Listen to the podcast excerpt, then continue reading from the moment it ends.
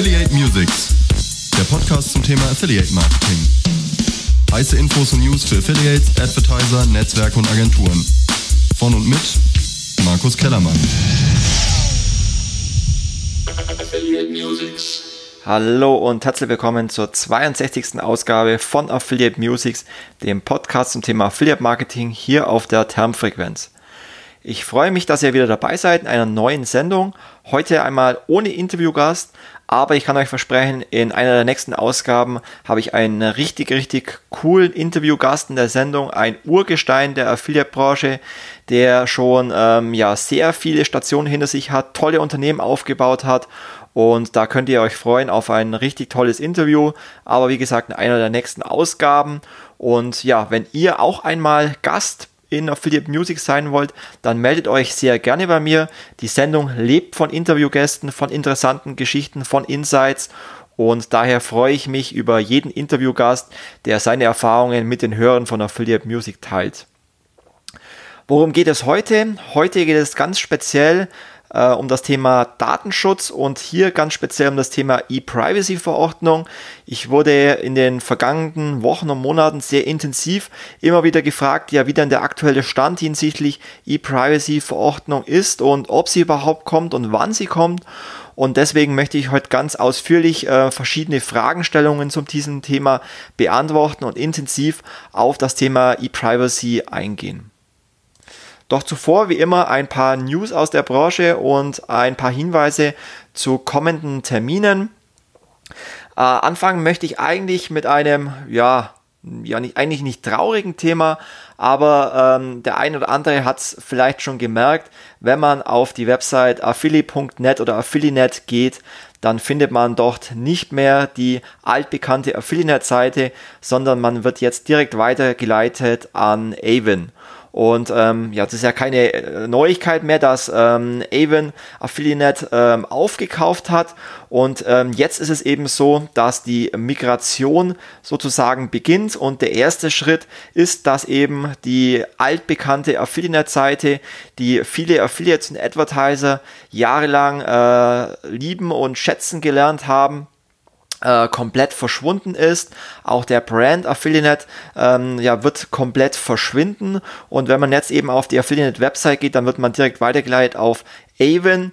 Ähm, sieht doch das Avon Design und ja, wenn man sich allerdings einloggen möchte, dann hat man bei Avon ähm, über ein äh, Pull-Down die Möglichkeit, sich entweder bei Avon einzuloggen oder bei Affiliate. Das heißt, das ähm, technische Interface bleibt erstmal wie gehabt, aber ähm, Avon fängt äh, intensiv damit an, die Partnerprogramme und Affiliates eben in die Avon-Plattform zu migrieren. Und ähm, ich denke, spätestens Ende 2019 werden dann alle Affiliates und Merchants, die eben aktuell bei Affiliates sind, dann äh, letztendlich bei Avon migriert sein und dann auch nur noch die Avon-Plattform ähm, ja, nutzen können. Äh, wobei das kein Nachteil sein muss für die Affiliates und Merchants, aber es ist natürlich schon so, dass wenn man jahrelang mit Affiliates zusammengearbeitet hat, dann ist man natürlich das, äh, die Usability und das Interface gewöhnt.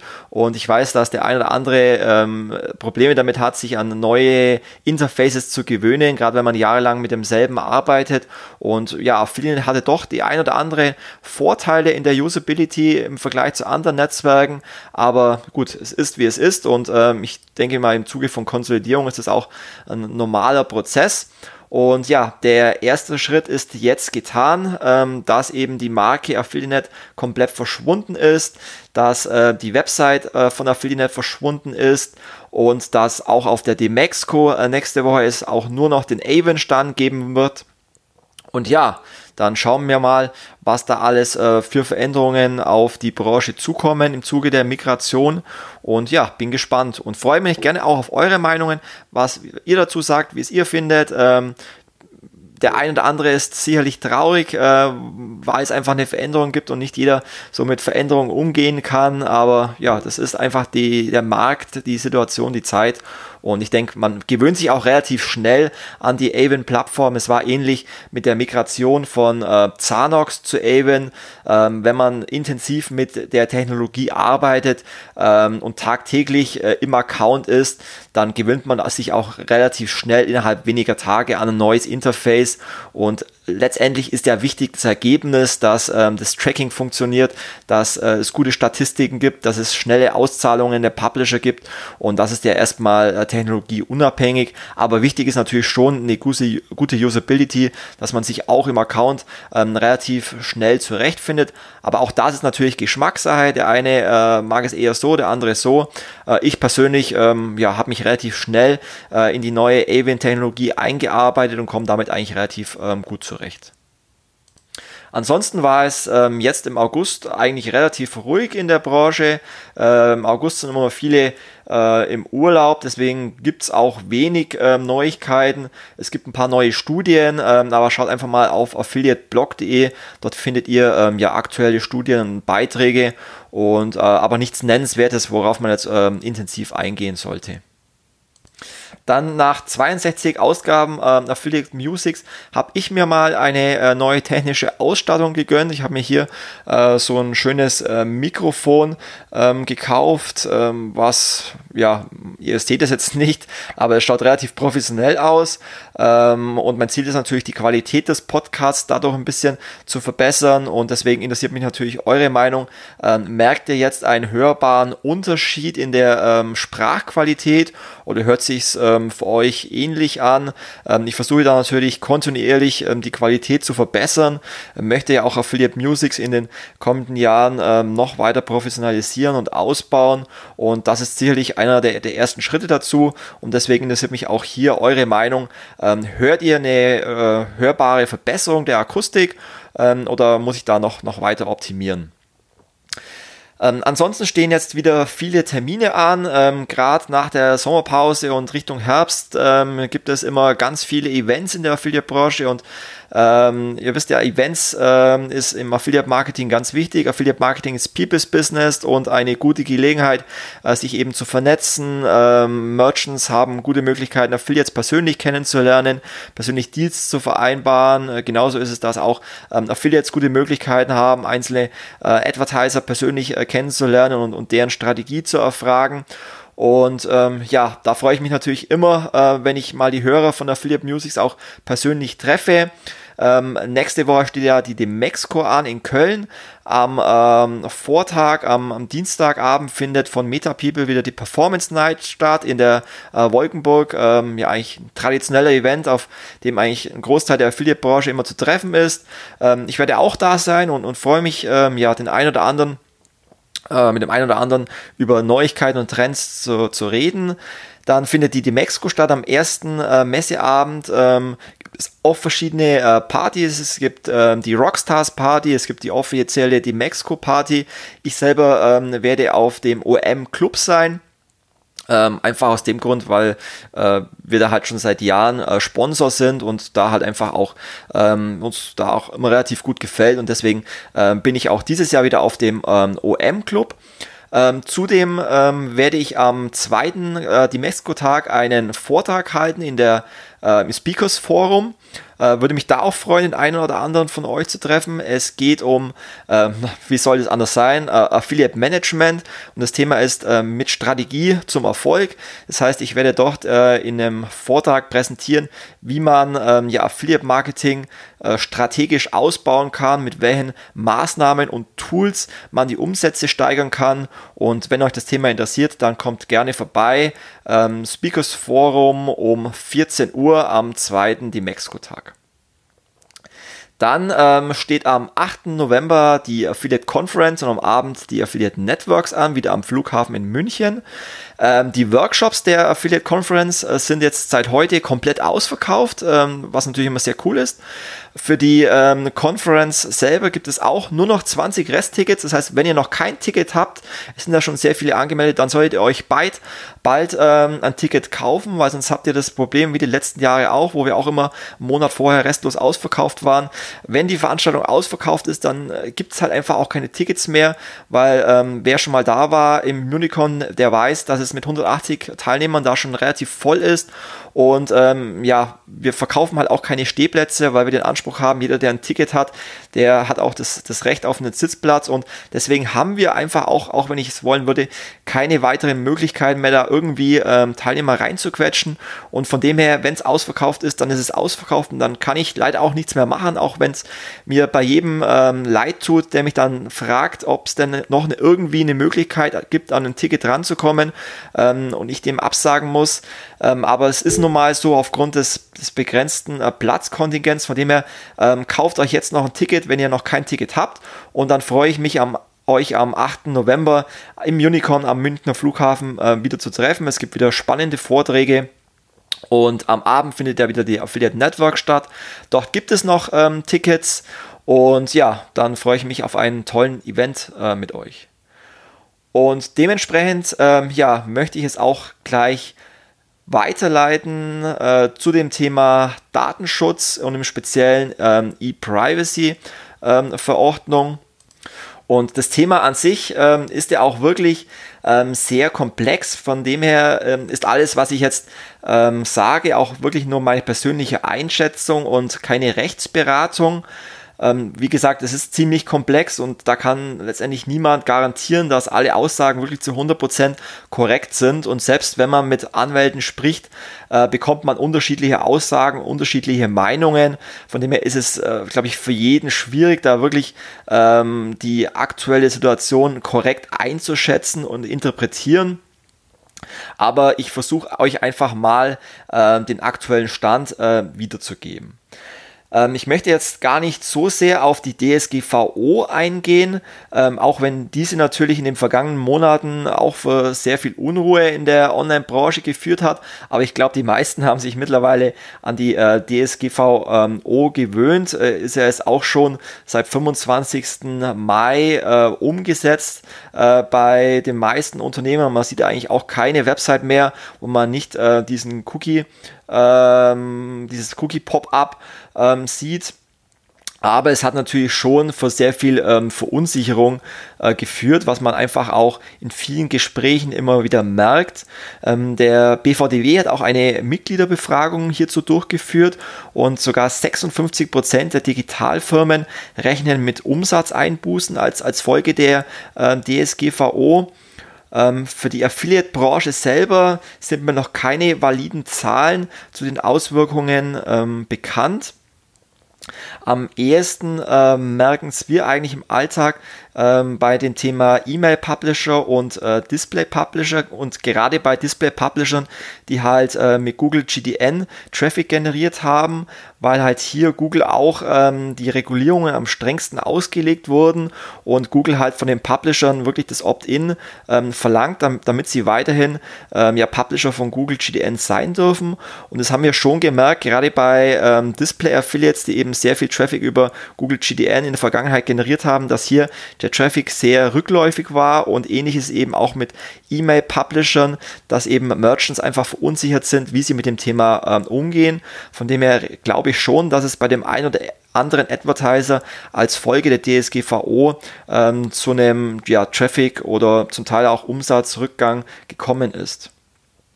Ich glaube, ein großes Problem ist derzeit auch einfach noch die Unklarheit darüber, ähm, ja, wie oftmals offen gehaltene Vorgaben konkret auszulegen und anzuwenden sind. Ich glaube, hierzu bedarf es zukünftig einfach auch noch mehr Klarheit durch eindeutige Rechtsprechungen. Ähm, momentan in der ja, Affiliate oder generell Online-Branche ähm, berufen sich viele Marktteilnehmer auf den sogenannten Artikel 6 Absatz 1 in der DSGVO, ähm, der besagt, dass die Verarbeitung personenbezogener Daten auch ohne Einwilligung des Users zulässig ist, wenn der Zweck für die Datenverarbeitung sogenanntes legitime Interesse des Datenverarbeiters erfordert. Ähm, was kann man darunter verstehen? Speziell im Affiliate Marketing ist eben dabei, dass das berechtigte Interesse, dass der Advertiser sozusagen die Reise eines Verbrauchers äh, über bestimmte Websites verfolgen kann, also Customer Journey als Stichwort, ähm, nachdem er eben eine Anzeige geklickt hat. Und Zweck des Trackings ist es dabei eben den Verkaufs- oder Marketingaufwand eines Affiliates einer bestimmten Transaktion zuzuordnen, um dem Affiliate eben damit seine Provision zuweisen zu können. Ähm, wichtig eben bei diesem berechtigten Interesse ist eben aber auch noch, dass das Tracking eben kein Risiko einer unangemessenen Beeinträchtigung der Interessen oder der Grundrechte und Freiheiten der betroffenen Personen oder Nutzer birgt. Das ist in dem Zusammenhang äh, eben sehr wichtig. Und äh, Avon zum Beispiel als Affiliate-Netzwerk hat hierzu ähm, eine Beurteilung äh, durchgeführt, äh, eben die Interessen des gesamten Affiliate-Ökosystems berücksichtigt und ähm, deren Anwälte eben festgestellt, dass es kein Risiko darstellt. Also um es äh, kurz zu machen, eben durch diesen Artikel 6 ähm, ja, gibt es eben sozusagen ein Schlupfloch, um erst einmal auch weiterhin ohne ähm, ja, Opt-in ähm, ja, Affiliate-Marketing oder Affiliate-Daten messen zu können. Aber, ähm, und das ist eigentlich ganz wichtig äh, für, für die weiteren Diskussionen, damit ähm, ist, sag ich mal, äh, sind die Diskussionen über strengeren Datenschutz noch nicht abgeschlossen. Weil selbst wenn es eben momentan ähm, dieses Schlupfloch oder diese Möglichkeit äh, eben gibt, steht ja noch die finale Entscheidung über die sogenannte E-Privacy-Verordnung aus, worüber ja auch in den letzten äh, Monaten sehr viel ähm, diskutiert wird. Und ähm, ja, darauf möchte ich eben jetzt speziell eingehen und da eben auch verschiedene Fragen dazu beantworten. Die erste Frage dazu, ähm, die oft gestellt wird, ist, warum wurde denn nicht äh, direkt alles in der DSGVO geregelt und warum äh, kommt es danach folgend noch diese E-Privacy-Verordnung? Ähm, das liegt daran, dass die DSGVO eine äh, sogenannte Grundverordnung ist und somit lediglich die, die Grundrechte des Datenschutzes regelt. Das heißt, das Ziel der DSGVO ist es, natürliche Personen generell bei der Verarbeitung personenbezogener, äh, personenbezogener Daten zu schützen. Und da geht es nicht nur um Online, sondern geht es eben auch um Offline. Das heißt, es geht generell um die Schützung des, des Datenschutzes. Und bei der ausstehenden E-Privacy-Verordnung äh, geht es um den speziellen Schutz des Privatlebens und doch besonders den Schutz personenbezogener Daten in der elektronischen Kommunikation. Und ähm, es gibt natürlich verschiedene Schutzziele, ähm, die sich an bestimmten Stellen überschneiden, aber äh, wie gesagt, in der äh, E-Privacy-Verordnung geht es speziell um die elektronische Kommunikation. Ähm, und die E-Privacy-Verordnung soll auch spezielle Fälle abdecken, die jetzt zum Beispiel derzeit nicht unter die DSGVO fallen. Ähm, aus diesem Grund ist eigentlich die E-Privacy-Verordnung ähm, Lex Specialis ähm, der Datenschutzgrundverordnung, kann man sagen. Das heißt, wenn ähm, ja die beiden Verordnungen sozusagen die gleiche Situation abdecken oder wenn der Fall nicht explizit in der DSGVO aufgeführt wird, dann setzt E-Privacy ähm, diese außer Kraft und dient als Grundlage letztendlich für die rechtliche Entscheidung. Und ähm, ich erinnere mich noch gut ähm, an das Jahr 2009 und es ist auch schon über neun Jahre her. Ähm, ich habe damals äh, einen Blogbeitrag auf affiliateblog.de äh, veröffentlicht und zwar ging es da um das Thema, ähm, der Titel hieß Cookie-Gefahr durch EU-Gesetzesentwurf. Und in der damaligen Diskussion ging es eben um einen Reformvorschlag äh, zum EU-Telekom-Paket und ähm, einen Textentwurf eben zur Neufassung des Artikels 5 der Richtlinie zur Privatsphäre und elektronische Kommunikation. Ähm, man nannte das Ganze damals E oder man nennt das Ganze E-Privacy-Richtlinie. Und schon damals vor neun Jahren ähm, war damit eine äh, Gefahr, dass sozusagen der Internet-User bei jeder Aktion, bei der eben ein Cookie gesetzt wird, zustimmen soll. Ähm, damals haben schon der BVDW und der IRB Europe ähm, eine sehr große Gefahr der Wettbewerbsfähigkeit für die Internetwirtschaft ähm, gesehen und ähm, darauf hingewiesen. Ähm, und auch mein Appell damals ähm, war, dass es wichtig ist, sensibler äh, mit Cookies umzugehen, sensibler mit Tracking-Technologien umzugehen und vor allem auch sensibel zu sein mit aggressiver Display-Werbung, was halt damals vor neun Jahren sehr massiv äh, und zum Teil ja immer noch ähm, durchgesetzt wurde. Ähm, aber es war eben damals so, dass sowohl ähm, die Warnungen äh, vieler Branchenexperten, aber auch BVDW und Co einfach ähm, ja zum großen Teil, sage ich mal, ähm, ignoriert wurde und man einfach auch von vielen Branchenvertretern gehört hat, ja, das ist doch eh alles Quatsch und da kommt doch nichts und warum sollte der User äh, zukünftig sein äh, Opt-in für Cookies geben äh, müssen. Also es war damals schon eine sehr große Ignoranz zu dieser äh, E-Privacy-Richtlinie ähm, ähm, zu merken. Ähm, 2012, ähm, ja, habe ich dann, also ich möchte mich jetzt gar nicht als irgendwie der Hellseher oder der Heiland ähm, da darstellen, aber ich möchte einfach nochmal ein bisschen historisch nochmal erörtern, ähm, wie das Ganze eben zustande kam mit der E-Privacy-Verordnung. Ähm, 2012 habe ich eben auch nochmal einen ähm, Artikel geschrieben, zusammen mit dem Augsburger Medienanwalt ähm, Christian Röhl, der vielleicht auch der ein oder andere kommt, erkennt. Und wir haben damals eben auch speziell einen Artikel geschrieben über die Affiliate-Branche und auch auf eine mögliche Selbstregulierung. Und damals war auch der Hintergrund, dass zum Beispiel der BVDW mit dem äh, DDOV ein Programm für Online Behavioral Advertising, das sogenannte OBA, installiert hat, bei dem, äh, das kennen vielleicht oder andere, die Teilnehmer ein äh, Piktogramm in ihre Werbung einbinden konnte mit dem eben die Online-User Targeting-Werbung deaktivieren können. Also kennt man vielleicht von diesen klassischen Display-Bannern, da ist rechts oben so ein kleines Icon, wenn man draufklickt, dann kann man eben sein Opt-out ähm, für, für diese Werbung, für diese Targeting-Werbung eben geben. Und mein Credo war damals eben, dass auch die Affiliate-Branche vorsichtig sein sollte, wie sie mit Daten umgeht, dass sie nicht zu aggressiv Werbung betreibt, die User ähm, optimalerweise ähm, nicht ja, verärgert oder verängstigt, äh, indem der User ständig verfolgt wird mit ähm, drei, vier gleichen Bannern auf einer Webseite. Ähm, ja, auch damals war es dann letztendlich so, dass eine Selbstregulierung oder sensiblere Nutzung von Daten ähm, anscheinend auch keine Relevanz besessen hat. Und man auch damals, äh, 2012, der Meinung war, es, es passiert ja eh nichts. Und ja, so ist es dann letztendlich auch gekommen, dass äh, getrieben durch den Europaabgeordneten äh, Jan Philipp Albrecht äh, von Bündnis 90 Die Grünen ähm, sich das Thema äh, E-Privacy ähm, ja, angenommen hat und ähm, ja getragen durch, sag ich mal, zahlreiche Datenschutzaktivisten eben, ja, kann nicht sagen still und heimlich, aber schon ähm, für die normalen User äh, nicht wirklich äh, offensichtlich eine äh, Neuordnung der kompletten Datenschutzgrundverordnung vorangetrieben hat.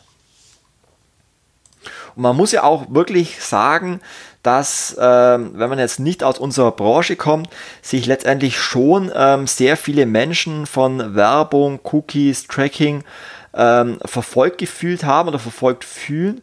Und dann letztendlich der ähm, Datenskandal, äh, vielleicht kann sich der eine oder andere noch erinnern, um Prism, dann ähm, letztendlich da für den großen Durchbruch gesorgt hat, für den, dass sich immer mehr Menschen ähm, ja sich mit dem Thema schutzpersonenbezogener Daten auseinandergesetzt haben und dann eben ähm, Jan Philipp Albrecht ähm, dieses Thema äh, Neuordnung der Datenschutzgrundverordnung wirklich massiv vorantreiben äh, konnte mit dieser öffentlichen Wahrnehmung. Und ähm, ich glaube, es ist, ist es auch müßig zu bewerten, warum es überhaupt ähm, so weit kommen musste und ob man nicht mit einer Selbstregulierung und vielleicht mit einem sensiblen Umgang mit Daten hätte rechtzeitig irgendwie äh, gegen diese Entwicklung hätte gegenlenken können, also sowohl DSGVO als auch E-Privacy-Verordnung. Aber es ist nun mal jetzt so, wie es ist. Man muss sich damit auseinandersetzen, muss darüber sprechen und diskutieren. Und ähm, das machen wir jetzt hier.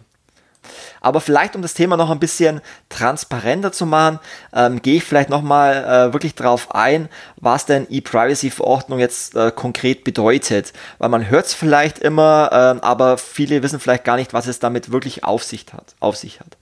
Also wie ja gerade ähm, schon erwähnt, ähm, wurde 2002 eben durch die EU die sogenannte E-Privacy-Richtlinie erlassen, ähm, die eben Mindestvorgaben im Bereich des Datenschutzes ähm, vorgibt. Und 2009 erfolgte dann eben durch die Europäische Union eine Ergänzung der Datenschutzrichtlinie durch die sogenannte Cookie-Richtlinie. Vielleicht kann sich da, da auch noch der ein oder andere dran erinnern. Und diese Cookie-Richtlinie hat eine äh, explizite Einwilligung der Nutzer äh, von Webseiten und Apps verlangt, damit Cookies gesetzt werden dürfen. Und bisher war es eben so, deswegen ähm, wurde damit in Deutschland vielleicht ein oder andere gar nicht so stark konfrontiert, dass eben diese Cookie-Richtlinie in allen EU-Ländern unterschiedlich interpretiert wurden. Ähm, und das liegt eben an dem Namen Richtlinie. Das heißt, eine Richtlinie erlangt nicht automatisch Anwendung in allen ähm, EU-Staaten, sondern ähm, bedarf eben nationaler Umsetzungsgesetze. Und in Deutschland ähm, war es eben so, dass die Datenschutzrichtlinie hauptsächlich eben durch das Bundesdatenschutzgesetz umgesetzt wurde und ähm, die E-Privacy-Richtlinie und die Cookie-Richtlinie wurden vor allem eben durch ähm, die Vorschriften im Telemediengesetz, also dem TMG, und im Telekommunikationsgesetz, dem äh, TKG, umgesetzt. In anderen Ländern äh, war es ein bisschen anders. Da wurde die Cookie-Richtlinie wesentlich strenger umgesetzt. Zum Beispiel in äh, Benelux ähm, haben zum Beispiel verschiedene Medien, äh, man kann sich mal anschauen auf telegraph.nl, also Tele äh, Graph mit 2a. Ähm, die haben zum Beispiel damals schon eine Cookie-Wall eingerichtet, bei der eben die Nutzer äh, explizit dem Setzen von Cookies zustimmen mussten oder müssen. Andernfalls äh, kann eben die Website gar nicht besucht werden. Also schaut euch das einfach mal an auf telegraph.nl, wie das dort ausschaut. Und ich denke, dass generell das Cookie-Einverständnis wäre auch nicht das große Problem einer E-Privacy-Verordnung, sondern das Problem ist eher ähm, das neue Kopplungsverbot, was eben auch in der E-Privacy-Verordnung geregelt ist. Und bei dem sogenannten Kopplungsverbot dürfen eben Webseiten nicht, ähm, also müssen Webseiten auch angezeigt werden, wenn der User eben sein nicht sein Opt-in gibt. Also wie in dem Beispiel von telegraph.nl, das ist eben so, da gibt es so eine Cookie-Wall, wo eben darauf äh, hinweist, dass eben Cookies gesetzt werden und dann gibt es eben den Hinweis, ähm, du musst es hier äh, bestätigen, dass Cookies gesetzt werden und wenn man es eben nicht bestätigt, dann kann man die Website sich gar nicht anschauen. Und das Kopplungsverbot und das Kopplungsverbot ähm, sagt eben, dass ähm, genau diese Sperre nicht passieren darf, sondern selbst wenn man ähm, kein Opt-in gibt, dann muss die Website auch angezeigt werden. Das ist eben der große Unterschied zu der bisherigen äh, Situation mit der Cookie-Richtlinie. Und ähm, nun ist es eben so, dass seit 2017, und das haben sicherlich auch viele mitbekommen, nun eine äh, Novellierung ansteht, in deren Zuge eben diese ähm, alte E-Privacy- und Cookie-Richtlinie in eine sogenannte Verordnung überführt, überführt werden soll. Und eine Verordnung äh, im Vergleich zu einer Richtlinie heißt, dass äh, eben dieser Inhalt wirklich verbindlich ist für alle EU-Staaten. Das heißt, es soll dadurch eben eine EU-weite Vereinheitlichung dieser Richtlinie für alle Staaten stattfinden. Und da sich eben auch die, die elektronische Kommunikation seit 2009 äh, bzw. 2002 eben auch massiv verändert hat, es gibt neue Technologien, es gibt neue äh, Marketingmaßnahmen, neue Tracking-Möglichkeiten, haben sich zwangsläufig natürlich auch ähm, ja die Inhalte ähm, der, der E-Privacy-Verordnung äh, gegenüber der bisherigen Richtlinie eben komplett verändert und beziehungsweise wurden erweitert. Und dann kam es letztendlich so, dass auch im Oktober 2017 hier der Ausschuss ähm, der für bürgerliche Freiheiten, Justiz und Inneres des Europäischen Parlaments eben ähm, für diesen Neuentwurf der E-Privacy-Richtlinie abgestimmt haben und auch einen Entwurf vom 10. Januar für eine neue E-Privacy-Verordnung äh, bereits angenommen haben. Das heißt, im Hintergrund lief da ähm, bereits schon relativ viel, wurde, wie es oftmals äh, bei der EU ist, schon viel ähm, über die Köpfe hinweg der, der ähm, EU-Bürger sozusagen entschieden, was ja oft so ist. Da gibt es auf einmal ein neues EU-Gesetz und, und keiner ähm, weiß davon und auf einmal gilt das für, für alle Länder. Und ja, das, darüber wurde ähm, letztendlich abgestimmt und ähm, ja, das war dann letztendlich die erste Instanz, bedarf immer mehrere Instanzen, damit dann wirklich eine Verordnung in geltendes Recht umgesetzt wird. Im ähm, Oktober 2017 folgte dann äh, die nächste Abstimmung über die E-Privacy. Ähm, dort musste dann eben das Parlament abstimmen Und obwohl es äh, heftige Proteste der Internetindustrie, verschiedener Branchenverbände ähm, zu diesem Thema gab, ähm, was dann auch viele verwundert hat, hat dann trotzdem, äh, haben dann trotzdem die Parlamentsmitglieder äh, der EU mit einer großen Mehrheit für diese E-Privacy-Verordnung ähm, gestimmt. Aber ähm, damit ist es immer noch nicht ähm, letztendlich geltendes Recht, denn final äh, muss eine Verordnung ähm, ja sozusagen vom EU-Rat beschlossen werden. Und hierzu fehlt aktuell noch die finale Zustimmung. Das heißt, wir befinden uns jetzt nach der Freigabe durchs äh, Parlament in einem sogenannten Trilogverhandlung zwischen EU-Kommission, EU-Parlament und dem Rat der Europäischen Union, also äh, mit Vertretern aller Mitgliedsländer. Ähm, wo eben dann jetzt nochmal wirklich konkret über ähm, die E-Privacy ähm, diskutiert wird. Und ähm, dann wird irgendwann entschieden, nehmen wir diese Verordnung, äh, so wie sie eben vom EU-Parlament verabschiedet wurde, äh, als EU-Rat so an oder führen wir eben noch äh, Veränderungen durch.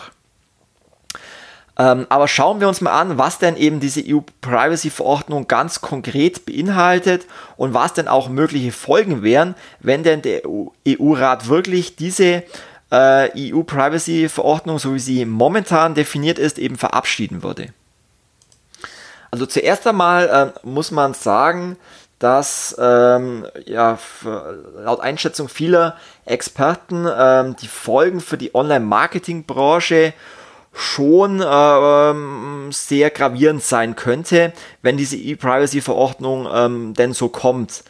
Denn ähm, Nutzerdaten, äh, die zum Beispiel beim Tracking, zum Beispiel über Affiliate-Netzwerke oder über andere Tracking-Technologien eben verwendet werden, dürften zukünftig eben nur noch genutzt werden, wenn äh, wirklich der Internetnutzer explizit ähm, sein Opt-in gibt, also eine, seine Einwilligung dafür ähm, gibt, dass Daten gespeichert werden. Und zwar nicht bei einem Klick auf ein Werbemittel, wenn das Cookie gesetzt wird, sondern schon vorher über eine Cookie-Abfrage ob denn danach überhaupt Cookies gesetzt werden können. Das ist, glaube ich, auch der, der große Unterschied dazu.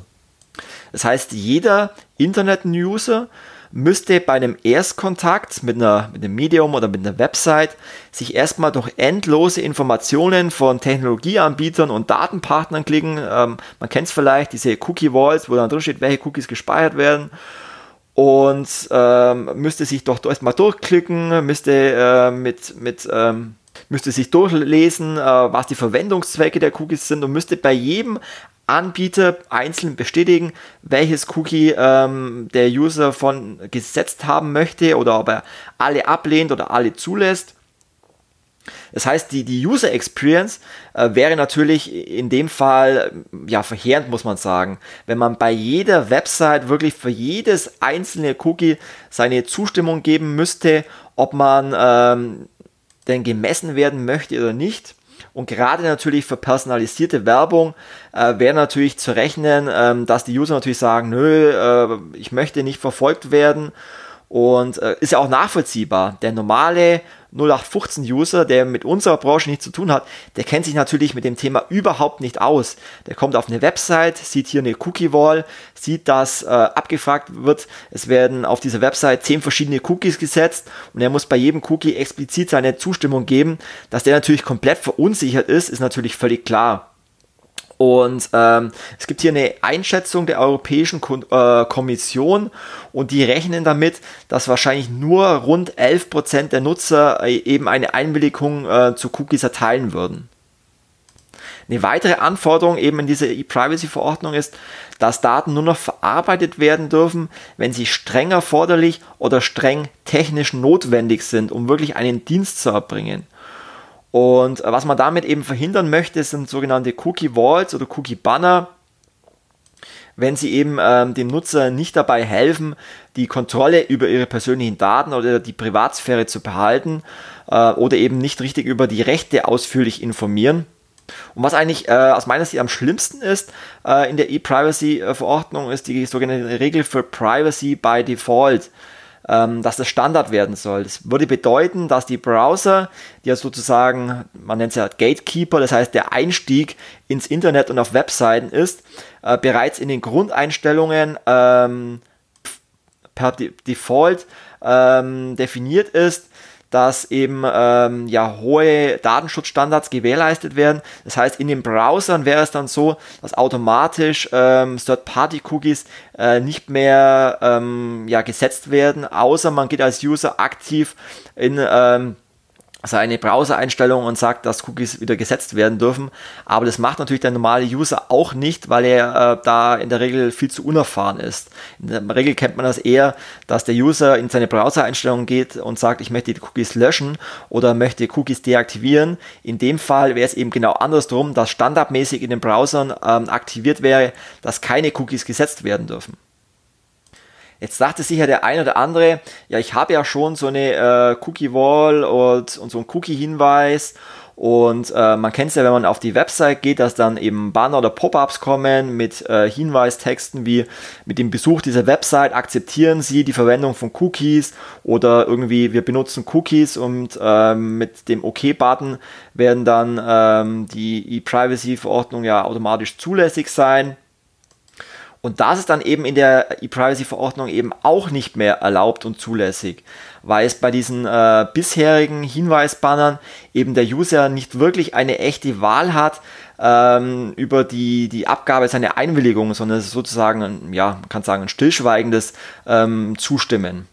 Das heißt, mit der EU-Privacy-Verordnung würde es eben nicht mehr ausreichen, einfach nur darauf zu, hinzuweisen, ähm, dass eben der betroffene User in seinem Browser bestimmte Datenschutzeinstellungen vornehmen kann, sondern wirklich explizit der User müsste sein Opt-in per Klick eben ähm, geben. Und das würde dann eben so ausschauen, dass ähm, die User eben beim Aufruf einer Website noch vor der ersten Platzierung eines Cookies ein Hinweis eben erscheinen müsste auf die Verwendung, äh, welche Cookies eben ähm, gesetzt werden. Und der User dann explizit eben zustimmen äh, muss, dass diese Cookies gesetzt werden dürfen oder eben ablehnen. Und es darf bei diesen ähm, Opt-in-Bannern auch nicht irgendwie schon äh, ein, ein Häkchen in der Checkbox schon mal vorab gesetzt sein. Es darf auch nicht sein, sondern der User muss wirklich sein Häkchen selber setzen, also wirklich aktiv sein Opt-in dafür äh, geben. Und das ist eben der, der große Unterschied ähm, zu der aktuellen Situation.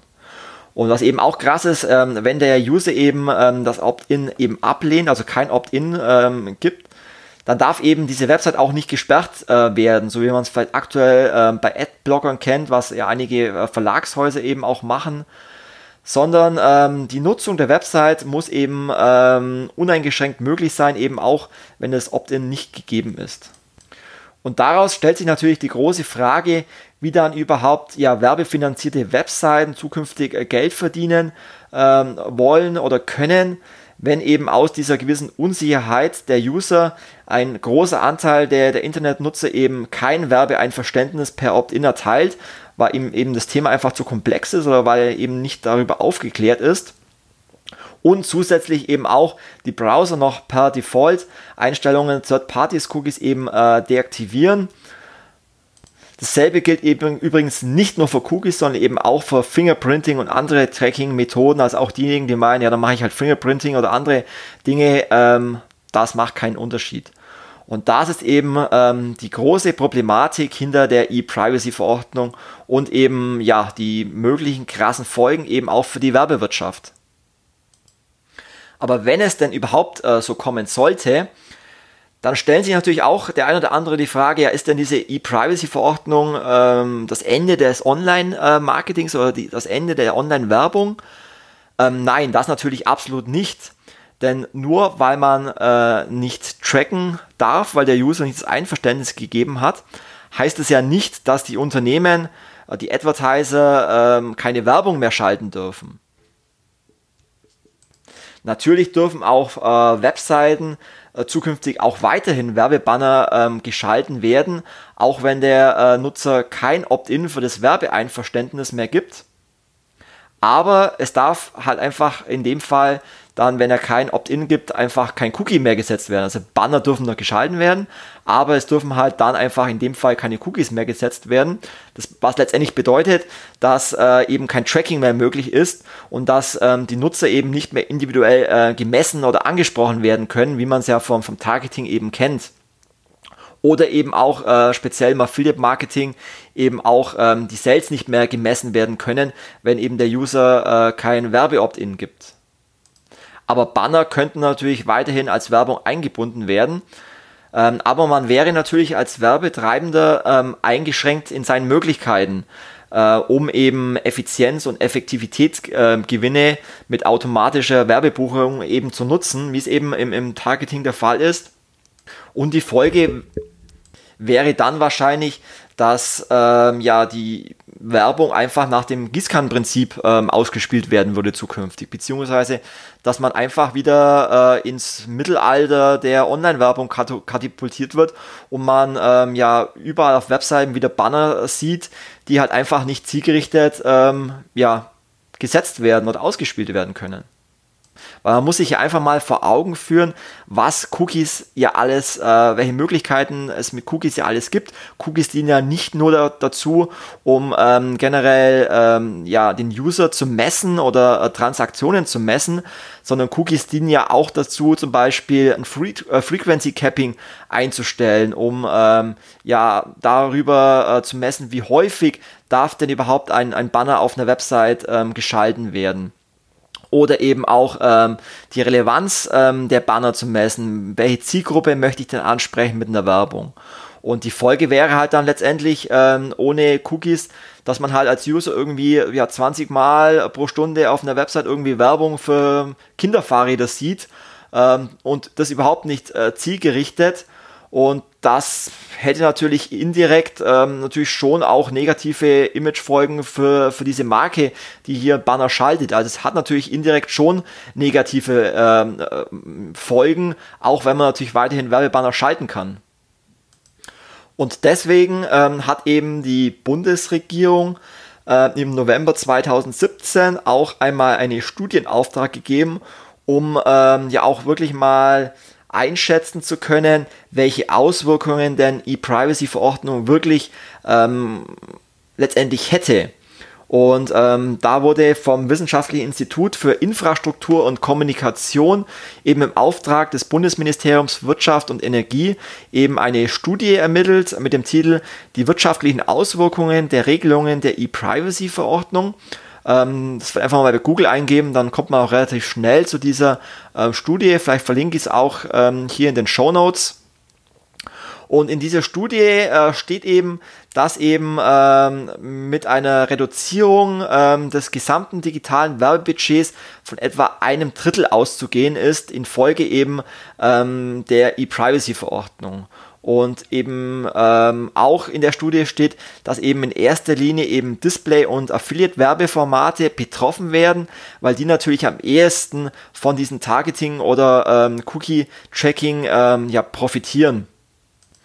Der größte Profiteur dahinter ähm, beziehungsweise äh, der kurzfristige Effekt auch ähm, auf Suchmaschinen wie Google oder Bing oder Werbung in sozialen Netzwerken wie via Facebook ähm, wird wahrscheinlich relativ gering sein.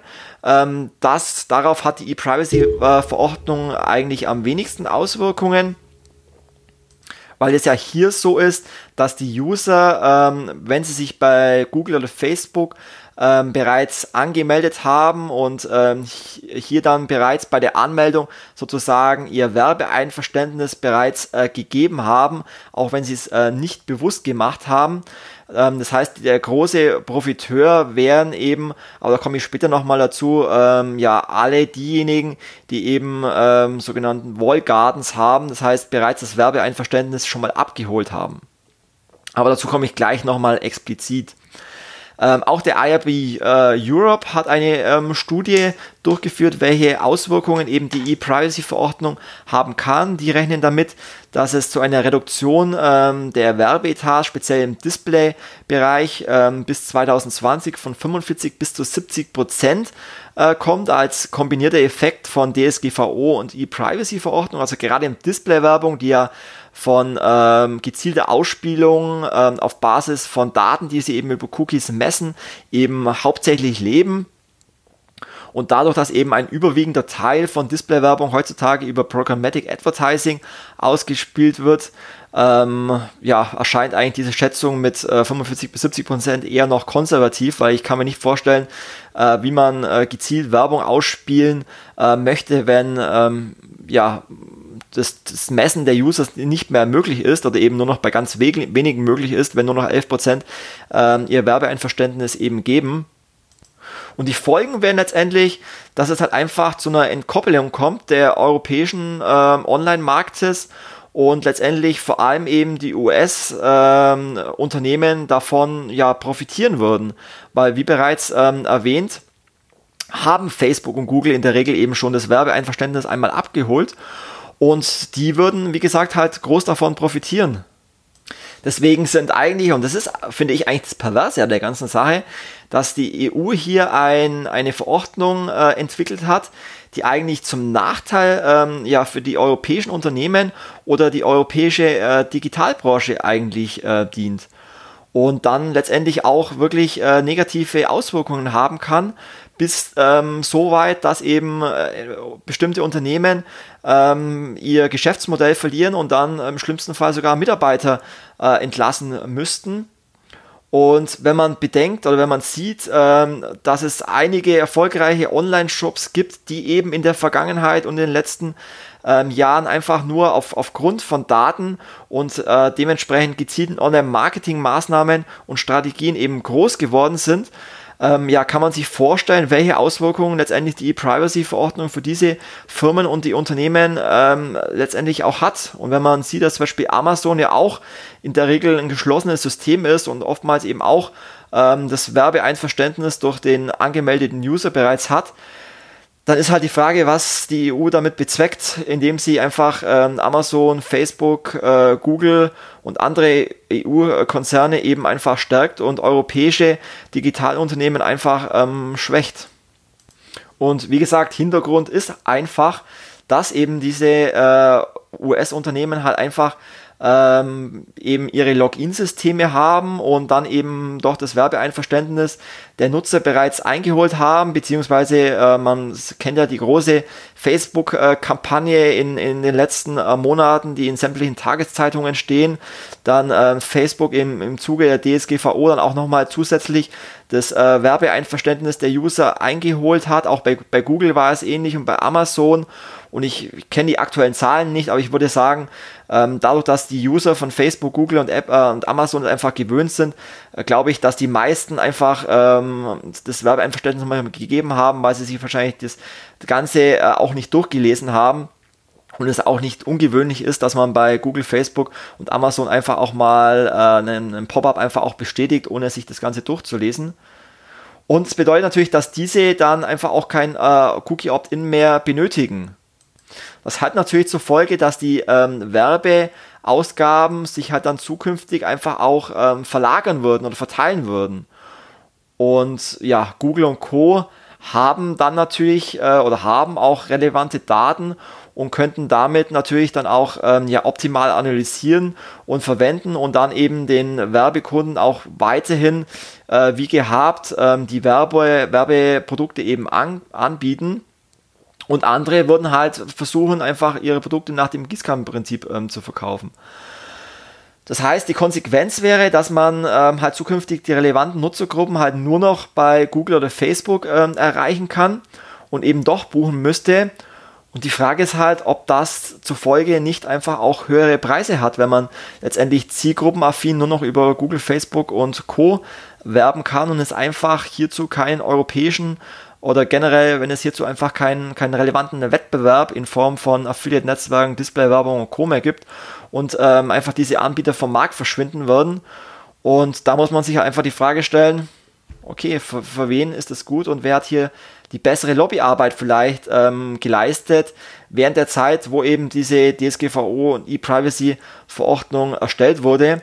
Und wenn man sieht, dass gerade Facebook und Google ähm, sehr gute Lobbyarbeit in Brüssel und äh, leistet, dann ja, kann man vielleicht auch eins und eins zusammenrechnen. Und da komme ich auch gleich zur nächsten Frage. Wo bleibt eigentlich der Lobbyismus von deutschen Konzernen, von deutschen Internetunternehmen und auch von speziell bei uns von der Affiliate-Branche. Und man merkt einfach in, wenn ich es einfach mal die Affiliate-Branche im Speziellen betrachte, einfach nach wie vor eine in vielen Gesprächen, ich möchte jetzt nicht alle über einen Kamm scheren, aber mit einigen Leuten nach wie vor eine große Ignoranz zu dem Thema E-Privacy-Verordnung. Und ich glaube, dass nach wie vor viele Marktteilnehmer fest davon überzeugt sind, dass diese E-Privacy-Verordnung in dieser Form einfach nicht kommen wird. Und anstatt sich mit dieser Situation intensiv auseinanderzusetzen, ähm, ja, versteckt man sich, glaube ich, ähm, seit Jahren und nach wie vor einfach hinter der Hoffnung, dass einfach nichts passieren wird und dass es einfach alles so bleiben wird, wie es ist. Und es kann natürlich so sein. Es kann natürlich so sein, dass die E-Privacy-Verordnung geändert wird, aber es kann im schlimmsten Fall natürlich so sein, wie bei der DSGVO, dass es keiner mitbekommt und dass sie einfach da ist und dass man sich dann damit auseinandersetzen muss. Und es kann dann im schlimmsten Fall natürlich verheerende Folgen haben. Und es würde ja eigentlich viele Möglichkeiten geben, ähm, dagegen anzukämpfen oder Aufklärungskampagnen zu machen. Äh, man könnte Präsenz zeigen, man könnte an öffentlichen Diskussionen teilnehmen. Ich war vor kurzem auf einem äh, Datenschutzkongress in Berlin mit, ähm, mit, vielen Politikern, die vor Ort waren, die hier diskutiert haben, die an dem Panel teilgenommen haben, von ähm, fast allen Parteien, von den Grünen, äh, von der SPD, von der FDP. Äh, man merkt, dass ähm, die Politiker leider auch nicht so tief in der Thematik drin sitzen, wie es oftmals eben bei Themen ist, wo Politiker Entscheidungen treffen. Ähm, und musste da leider feststellen, dass ich der einzigste aus der kompletten Affiliate-Branche war, der auf dieser Veranstaltung war. Und da stelle ich mir halt immer die Frage, warum kämpfen nicht mehr Marktplayer um ihre Zukunft, um diese Situation und um Aufklärungsarbeit zu leisten, weil diese E-Privacy-Verordnung in dieser Form ist ja noch nicht final verabschiedet. Und gerade Publisher, sei es Display, sei es Affiliates, aber auch Affiliate-Netzwerke hätten ja viele Möglichkeiten. Gerade Affiliates haben ja eine große Reichweite, haben viele Leser, haben viele User und sie hätten ja die Möglichkeit, Aufklärungskampagnen zu schalten und anstatt dieser ja, langweiligen Cookie-Banner auch einfach mal Werbung zu schalten ähm, und Anzeigen zu schalten über mögliche Folgen der E-Privacy-Verordnung. Und nur wenn man es schafft, die große Masse an Internet-Usern, aber auch Politikern ihm bewusst zu machen, welche Auswirkungen eben so eine strenge E-Privacy-Verordnung eben hat. Nur dann besteht die Möglichkeit, dass sich die Bundesregierung im EU-Rat gegen diesen aktuellen Entwurf ausspricht. Weil wenn dieses Bewusstsein bei den Politikern und bei den Usern eben nicht vorhanden ist, dann kann es passieren, dass die Bundesregierung, und da gibt es noch keine aktuelle Stellungnahme momentan dazu, im EU-Rat für diesen aktuellen Entwurf ähm, eben spricht. Das ist natürlich die Frage, wie entscheiden die anderen ähm, ähm, Teilnehmer im EU-Rat der anderen EU-Länder.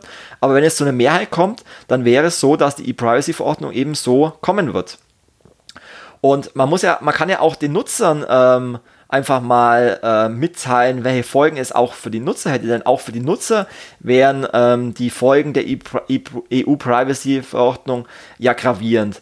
Denn ich sag mal, ähm, kostenloser Qualitätsjournalismus, ähm, gute Blogs, äh, gute redaktionelle Inhalte auf Webseiten, auch diese wären ja ähm, nicht mehr finanzierbar, wenn es keine äh, entsprechenden Werbeeinnahmen mehr gibt.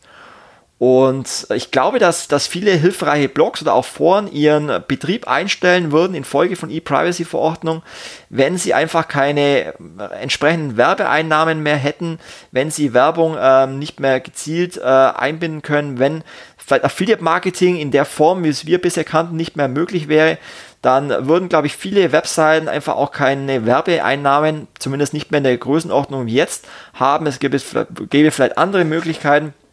Aber ich glaube schon, dass, äh, und man hat ja auch schon in der DSGVO gemerkt, dass äh, viele Webseiten mit der Thematik überfordert waren oder sie einfach auch damit gar nicht ähm, auseinandersetzen wollten und dann einfach auch gesagt haben, nö, der Aufwand lohnt sich nicht für mich, es steht in keinem Verhältnis, ich schalte meine Website einfach ab. Und da gab es und gibt es viele, die infolge von DSGVO den Betrieb eingestellt haben. Und ich glaube, dass es infolge von ePrivacy ähnlich wäre. Und es würde dazu folgen, dass die User einfach ähm, einfach vielleicht viele hilfreiche Blogs oder Webseiten nicht mehr zur Verfügung hätten. Und eine weitere Folge wäre für die User auch, dass ja Werbung auch nicht mehr zielgerichtet möglich wäre. Ähm, das heißt, die User würden, wie vorhin schon mal erwähnt, nach dem Gießkannenprinzip einfach unausgesteuerte Werbung erhalten, die ja noch wesentlich penetranter wäre und mehr nerven würde, als es momentan der Fall ist. Und was auch, wie gesagt, schon ein Argument ist, es würde einfach auch zu einer Benachteiligung der europäischen ähm, Wirtschaft und Datenwirtschaft äh, kommen und letztendlich auch zu einer Gefährdung für die Entwicklung europäischer Startups, innovativer Unternehmen und äh, letztendlich auch des Online-Werbesektors, aber auch Telekom Telekommunikationsbetreiber. Und sowas muss man einfach auch mal ähm, den Nutzern äh, bewusst machen und auch den Politikern, weil es natürlich im schlimmsten Fall auch ähm, den Verlust von Arbeitsplätzen zur Folge haben kann. Und ich weiß nicht, ob ähm, das allen Nutzern so äh, bewusst ist, welche Konsequenzen auch für den Einzelnen die EU-Privacy-Verordnung hätte. Und man muss ja auch sagen, dass es äh, den Nutzern ja auch ähm, wichtig ist, dass sie, und es war ja so äh, letztendlich gelebt, dass sie auch Internetangebote entgeltlos äh, nutzen wollen und ähm, ja bisher eigentlich, äh, außer vielleicht auf Bild.de oder auf anderen Portalen, auf süddeutsche.de, sage ich mal, für Inhalte bisher ähm, nichts bezahlt haben. Und viele äh, Blogs ja eben das refinanziert haben über, über die Werbung äh, beziehungsweise der User letztendlich als Gegenleistung einfach auch über die Akzeptanz der Werbeinhalte ähm, sozusagen dem Blogbetreiber, dem Website-Betreiber eben die Möglichkeit hat, ähm, Werbung eben zu schalten und darüber eben ähm, die Website-Betreiber ähm, ihre Angebote refinanziert haben. Und die Nutzer haben halt einfach, sage ich mal, ähm, Angebote im Internet einfach, sage ich mal, durch die Aufmerksamkeit für Werbeinhalte oder zum Teil eben auch die Herausgabe ihrer Nutzerdaten eben bezahlt. Und ähm, ich glaube nicht, dass es das Ziel ähm, sein sollte, die Internetnutzer in ihrer eigenen Verantwortung oder ihrer eigenen Nutzerorientierung einzuschränken oder zu bevormunden. Und das wäre ja letztendlich die E-Privacy-Verordnung, eine Bevormundung der User, weil man per Default einfach die, äh, die Cookies deaktiviert oder eben auch, ähm, ja, ihn einfach auch bevormundet. Und ähm, eigentlich sollte es, sag ich mal, die Souveränität der Nutzer sein und auch ähm, der Branche selber zu entscheiden, welche Inhalte möchte ich sehen ähm, und ja, welche Werbung akzeptiere ich und welche eben nicht. Natürlich muss man sagen, dass ähm, es wichtig ist, einen effektiven und nachhaltigen Datenschutz zu gewähren. Aber das würde auch mit einer anderen Form der E-Privacy-Verordnung möglich sein. Da komme ich gleich nochmal dazu. Die große Frage, die sich ähm, daher für mich stellt, ist, wo bleibt die öffentliche Forderung von Tausenden von Publishern der Affiliate-Netzwerke gegenüber der europäischen nationalen ähm, politischen Entscheidungsträgern, den E-Privacy-Verordnungsentwurf in der aktuellen Form zu revidieren oder zu verändern? Ich glaube, dass ähm, die, äh, europäische, der europäische Binnenmarkt mehr verdienen sollte als äh, eine, ich nenne es mal einfache Regulierung mit allerdings massiven und unvorhersehbaren äh, Nebenwirkungen für sowohl den Nutzer als auch die Werbeindustrie. Natürlich äh, benötigt man klare und äh, praktikable Definitionen und auch ähm, datenschutzrechtliche Unterscheidungen, äh, welche persönlichen und nicht persönlichen Daten ähm, dürfen gespeichert werden, können gespeichert werden und dann letztendlich auch eine konsequente Umsetzung, um letztendlich den, den Einzelnen auch in, in Datenschutz zu, zu sichern, aber halt ähm, nicht in, in der Form, wie es momentan äh, geplant ist, weil hier einfach viele, viele, viele Details nicht berücksichtigt wurden. Natürlich hilft es jetzt an der Stelle auch nichts weiter, als hier irgendwie allgemeine Panikmache zu machen. Aber ich glaube schon, dass es äh, die Online-Branche in den äh, letzten Jahren äh, verpasst hat, hier Lobbyarbeit in eigener Sache zu betreiben. Und glaube ich auch kurz davor ist, ähm, das ähnlich wie bei DSGVO hier zu verpassen, auch bei der E-Privacy-Verordnung hier Lobbyarbeit zu leisten. Aber es ist äh, noch nicht zu spät und deswegen ähm, ja hier einfach auch mein sehr emotionaler Aufruf, wie ihr schon merkt. Ähm, sich wirklich intensiv mit der Thematik zu beschäftigen, mit Polit Politikern zu sprechen und einfach auch, wie gesagt, Aufklärungskampagnen zu machen. Welche Folgen die E-Privacy-Verordnung denn hätte. Es gibt natürlich einige, die sind da auch schon aktiv. Ähm, hervorheben möchte ich da auch den, den Bundesverband Digitale Wirtschaft mit seinen verschiedenen Fachebenen und äh, ganz hervorheben möchte ich auch den äh, Michael Neuber, den Justiziar vom BVDW, der wirklich extrem engagiert ist und ich glaube 24-7 sich mit der Thematik auseinandersetzt. Es gibt auch schon äh, verschiedene ähm, Politiker und auch Minister, wie Minister äh, Pinkwart, ähm, der sich mit dem äh, nordrhein-westfälischen Ministerium für Wirtschaft, Innovation, Digitalisierung und Energie dazu entschlossen hat, äh, eben diese Standpunkte des BVDWs in äh, den Verhandlungen auf Bundesebene äh, eben äh, in der E-Privacy-Verordnung zu unterstützen. Und was eben wichtig wäre, wenn man eben über E-Privacy-Verhandlungen spricht und eben auch über mögliche Veränderungen der aktuellen Form äh, der Verordnung, äh, da gibt es eben verschiedene Punkte, wo man eben äh, die E-Privacy-Verordnung eben noch anpassen sollte ähm, weil ich glaube, dass sich alle sicher sind, dass die E-Privacy-Verordnung kommen wird. Die Frage ist eben nur, in welcher Form und mit welchen Inhalten. Und was eben für unsere Branche ähm, gut wäre, ist, ähm, dass eben diese E-Privacy-Verordnung nur Regelungen über ähm, die elektronische Kommunikation beinhalten sollte und äh, Verdienste der Informationsgesellschaft eigentlich die DSGVO schon ausreichende Regelungen beinhaltet. Ähm, dahingehend äh, müsste man diese nicht in der E-Privacy-Verordnung nochmal ähm, erweitern. Zudem sollten Webseitenbetreiber nicht gezwungen werden, eben, ähm, eben die, durch dieses Kopplungsverbot Webseiteninhalte auch anzuzeigen, wenn der User kein Werbeeinverständnis ähm, gibt. Das ist, glaube ich, auch ganz wichtig, weil damit könnte man, glaube ich, bei den Usern auch nochmal die Bereitschaft erhöhen, ähm, ja, das Werbeeinverständnis zu geben, weil ihnen dann eher bewusst wäre, wie wichtig eben ähm, Werbung für Webseiten ist, um das Ganze auch refinanzieren zu können. Dann wäre es eben wichtig, diesen Artikel 10 der E-Privacy-Verordnung anzupassen, mit dem eben die Browser sozusagen zum Super Gatekeeper gemacht werden und eben per Default äh, Cookies ähm, schon automatisch deaktivieren. Und es muss eben auch weiterhin möglich sein, zumindest zur Reichweitenmessung äh, von Online-Angeboten eben auch äh, Tracking zu gewährleisten. Das wären jetzt mal vier Punkte, die eben ähm, momentan sehr stark vom BVDW auf Fachebene eben auch mit verschiedenen Politikern eben diskutiert werden. Und das wäre zumindest schon mal ein Anfang, die strenge E-Privacy-Verordnung ein bisschen abzuschwächen. Ich habe jetzt fast eine Stunde über ähm, das doch sehr komplexe äh, Thema mal gesprochen, damit ihr einen intensiveren Einblick bekommt, wie ist der aktuelle Stand, worum geht es wirklich konkret, weil das, glaube ich, vielen gar nicht bewusst war. Ähm, was sind jetzt letztendlich die, die Next Steps? Was kommt als, als nächstes? Ähm, ja, wie schon vorhin erwähnt, ähm, ist die E-Privacy-Verordnung äh, so in der aktuellen Version noch nicht final vom EU-Rat verabschiedet. Aber das könnte natürlich jederzeit soweit sein. Und wenn der EU-Rat die E-Privacy-Verordnung, in welcher Form auch immer, verabschiedet, dann müsste sie mit einer Übergangsfrist von zwölf Monaten, das ist auch so schon festgeschrieben, kann natürlich auch noch verändert werden, dann für alle EU-Länder ähm, umgesetzt werden. Ähnlich wie es bei der DSGVO zum 25. Mai der Fall war. Daher bleibt derzeit eigentlich für uns, für die Werbeindustrie, aber auch für die Publisher eigentlich nur zu hoffen, dass es eben noch zu Änderungen ähm, kommt in, in der finalen Form der E-Privacy-Verordnung, dass es zu einer Abschwächung kommt.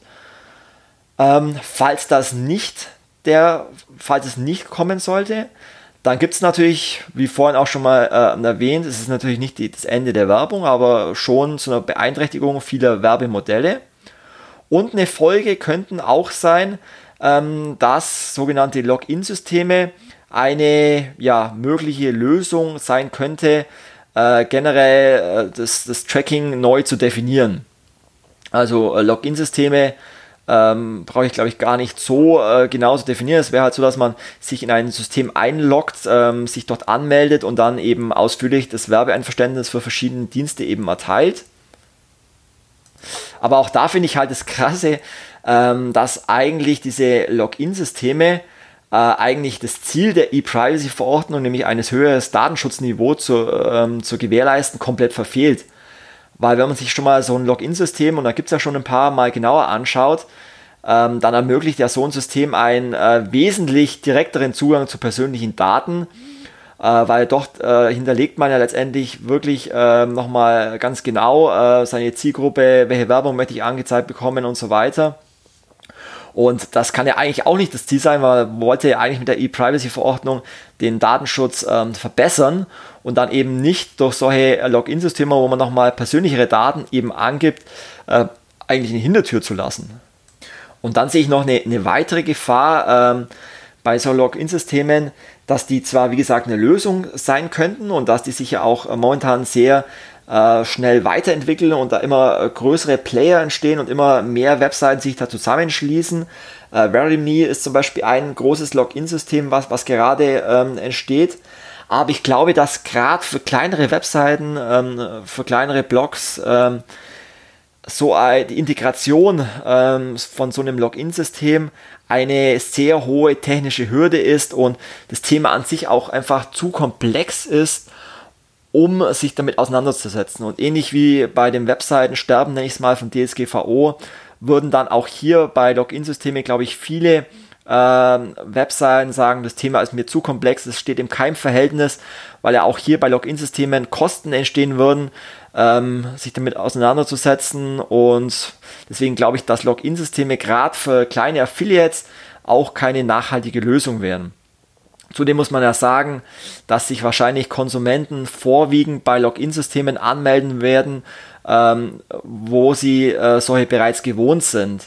Das heißt, das trifft vor allem natürlich soziale Netzwerke wie äh, Facebook oder Amazon, ähm, oder eben Kommunikationsdienste wie, wie WhatsApp und Instagram, weil sie es da eben schon gewohnt sind. Und ich glaube, dass äh, gerade bei kleineren Webseiten die User auch ähm, ähnlich wie beim Cookie Opt-in eben mich dann trotzdem auch eine, eine gewisse äh, Vorbehalte hätten und sich da auch gar nicht anmelden würden.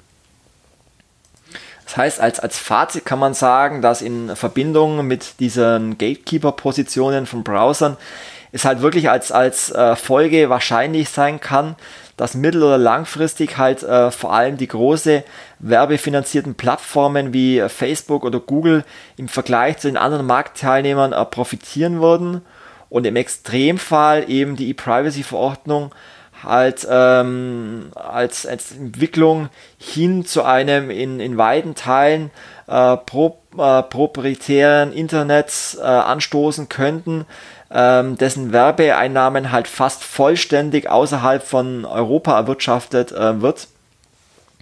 Und da habe ich ja vorhin schon mal davon gesprochen, dass es halt einfach ein großer Nachteil für die europäische Werbeindustrie wäre.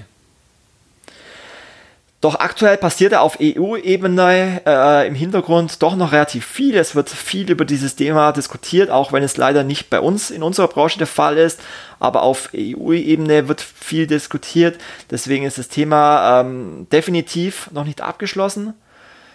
Ähm, auch ähm, die, Euro, der, die europäische Bundesregierung, äh, die äh, im Übrigen die äh, Privacy-Verordnung sehr kritisch sieht, im äh, Gegenteil zu Deutschland, die sich da halt noch nicht positioniert haben. Äh, Österreich hat sich hier schon positioniert. Ähm, und so hat zum Beispiel im, im Juli 2018 die äh, neue äh, europäisch, äh, österreichische Ratspräsident eben schon einen abgeänderten Textentwurf für die Privacy-Verordnung äh, schon mal vorgelegt. Äh, nämlich, dass der Artikel 10, also die Pflicht zum Opt-in äh, für das Tracking beim Aufruf von Inhalten ersatzlos entfallen soll. Das heißt, es passiert schon was. Ähm, es kann sein, dass es zu Änderungen kommt. Ähm, so es aktuell ausschaut, also Stand heute, ähm, ist es wohl auch so, dass sich die ähm, Entscheidung über die E-Privacy-Verordnung doch noch ähm, verzögern wird, ähm, da der EU-Rat der äh, derzeit wohl nicht geplant hat, einen aktualisierten Entwurf für die E-Privacy-Verordnung ähm, zu liefern. Ähm, was man so hört, soll bis Jahresende ähm, wohl auch nur ein Statusbericht ähm, veröffentlicht werden damit ist eigentlich davon auszugehen, dass wohl bis zum Ende der österreichischen Ratspräsidentschaft ähm, in der EU bis Mai 2019 dann wohl auch kein abschließender Entwurf entstehen wird. Vor allem, weil, wie gesagt, die Österreicher E-Privacy als kritisch sehen. Ähm, ja, das heißt, die weiteren Diskussionen im EU-Rat äh, werden dann wohl erstmal bis ins dritte oder vierte Quartal 2019 verschleppt, vielleicht sogar bis 2020. Ähm, schaut euch mal ähm, den aktuellen Stand der Verhandlungen immer mal wieder an auf der BVDW-Seite. Ähm, da findet man immer ein, wie, wie denn der aktuellen Diskussionen sind. Ich werde es euch auch in den Show Notes ähm, nochmal verlinken. Aber gerade dadurch, dass sich das halt noch verzögert, entstehen halt auch noch Chancen. Und deswegen sollten allen Marktteilnehmern eigentlich daran gelegen sein, die Diskussionen über die Folgen einer E-Privacy-Verordnung weiter zu forcieren, über mögliche Nachteile zu informieren, Aufklärungsarbeit ähm, zu leisten. Und ja, noch haben wir gute Chancen, den E-Privacy-Entwurf zu verbessern. Und wenn wir das schaffen, dann ist es ja gut für uns. Aber wie gesagt, ähm, E-Privacy wird kommen und DSGVO kam doch auch überraschenderweise für äh, einige auch überraschend, obwohl es auch ähm, jahrelang in der Diskussion stand. Und deswegen ist es immer wichtig, sich dem bewusst zu sein und einfach nach wie vor darüber zu diskutieren und zu sprechen. Ich hoffe, dass ich euch jetzt mit ähm, diesem Podcast ein bisschen geholfen habe, ähm, das Thema und die möglichen Folgen besser einschätzen zu können und was möglicherweise da auf dem Spiel stehen könnte. Und ähm, nun würde ich mich natürlich auch eure Meinung dazu interessieren. Schreibt mir gerne in den Kommentaren im Blog auf Termfrequenz, ähm, was ihr davon haltet. Diskutiert mit, tragt das Thema nach außen, äh, diskutiert mit euren Kunden, äh, diskutiert mit euren Besuchern auf euren Webseiten, was es für sie für Folgen hätte. Ich freue mich auf eine interessante äh, Diskussion zum Thema. Gebt mir Feedback, das ist wichtig. Ähm, diskutiert gerne mit mir auf der die Mexco oder auf den Events. Ich würde mich freuen, viele von euch nächste Woche ähm, auf der Performance Night, auf der Demexco, auf dem OM Club zu treffen. Und ähm, in dem Sinne habe ich mich jetzt über eine Stunde in Rage geredet. Ähm, ich hoffe, euch hat ähm, der Podcast gefallen. Ich äh, hoffe, die Tonqualität ist äh, besser mit meinen neuen technischen Möglichkeiten. Und ja, gebt mir einfach Feedback. Und in dem Sinne sehen wir uns hoffentlich nächste Woche. Bis dann. Ciao.